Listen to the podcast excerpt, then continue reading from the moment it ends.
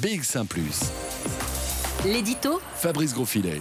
Cafouillage, amateurisme, cacophonie, ce sont quelques-uns des termes euh, employés ce mardi pour euh, décrire la situation en région bruxelloise après euh, la confirmation hier du report de l'entrée en vigueur du Covid Safe Ticket. L'opposition n'est pas tendre, c'est normal. La presse ne l'est généralement pas non plus.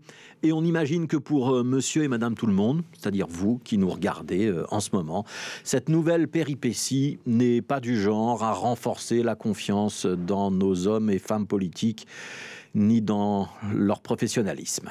Alors bien sûr, il y a des raisons objectives à ce retard. En démocratie, on doit respecter des règles, avoir l'aval du Conseil d'État et de l'autorité de protection des données qui se prononce sur le légalisme des mesures envisagées sont bien des procédures indispensables au regard du respect des libertés individuelles. Ne pas pouvoir voter une ordonnance tant qu'on n'a pas ses avis juridiques, c'est la logique même. Sans passer, ce serait violer l'état de droit et se comporter comme un pouvoir autoritaire. Alors comment le gouvernement bruxellois n'a-t-il pas vu qu'il allait dans le mur et que son calendrier ne tenait pas la route? Qu'annoncer un Covid Safe Ticket pour début octobre, c'était légiférer de manière trop rapide, au pas de charge, et que c'était incompatible avec euh, le respect de notre état de droit, justement. La réponse appartient au gouvernement.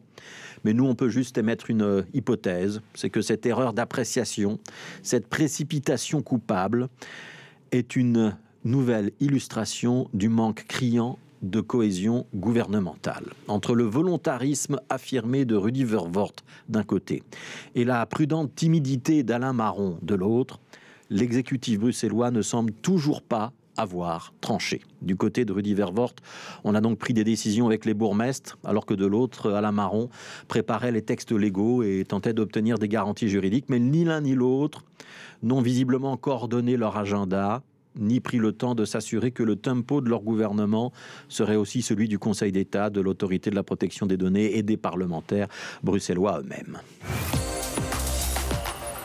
Alors ce report, il est évidemment calamiteux. Parce que même si le gouvernement bruxellois avait pris soin d'annoncer qu'on ne verbaliserait pas avant la mi-octobre, ça ressemble malgré tout à une reculade. Et vouloir dire maintenant qu'on va essayer de se phaser avec euh, les Wallons n'est évidemment pas crédible. Ce n'était pas l'option de départ. Ce sentiment de non-maîtrise des processus législatifs, c'est au niveau d'un gouvernement une absence de professionnalisme. Du gras à moudre pour tous ceux qui doutent de la pertinence du Covid Safe Ticket et un argument en or massif pour les complotistes, relativistes, populistes ou anti-vax de tout poil qui affirment en boucle que nos autorités agissent en dépit du bon sens, qu'elles ne sont pas compétentes, pas cohérentes.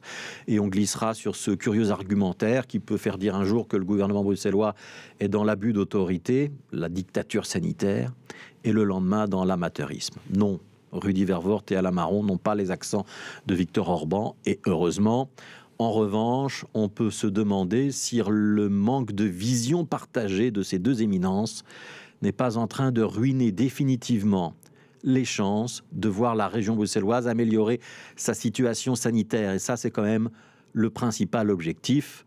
En objectif secondaire, on se demandera si ce gouvernement bruxellois, avec les socialistes et les écologistes, peut encore réellement continuer à fonctionner. Nous avons fait notre devoir. La Flandre est vaccinée à 91%, soulignait ce matin Théo Franken, et nous n'avons pas besoin en Flandre du Covid Safe Ticket. Il a raison, le député NVA.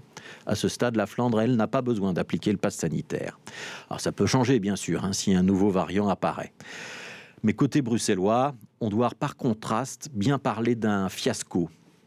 Après l'échec, parce qu'il n'y a pas d'autre mot, de la campagne vaccinale, ce nouveau couac est le couac de trop si on ne regarde plus vers la Flandre, mais vers la France, Emmanuel Macron avait annoncé le 12 juillet l'utilisation d'un coronapass dans les restaurants français. Et le 9 août, trois semaines après, la mesure entrait en application. Trois semaines en France, 60 millions d'habitants.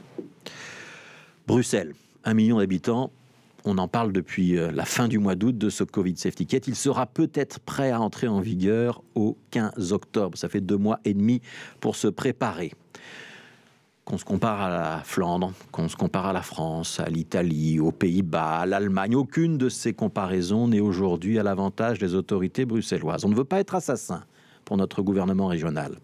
Mais il est au minimum temps qu'on nous dise qui, d'Alain Marron ou de Rudy Vervoort, est désormais le responsable de notre politique sanitaire.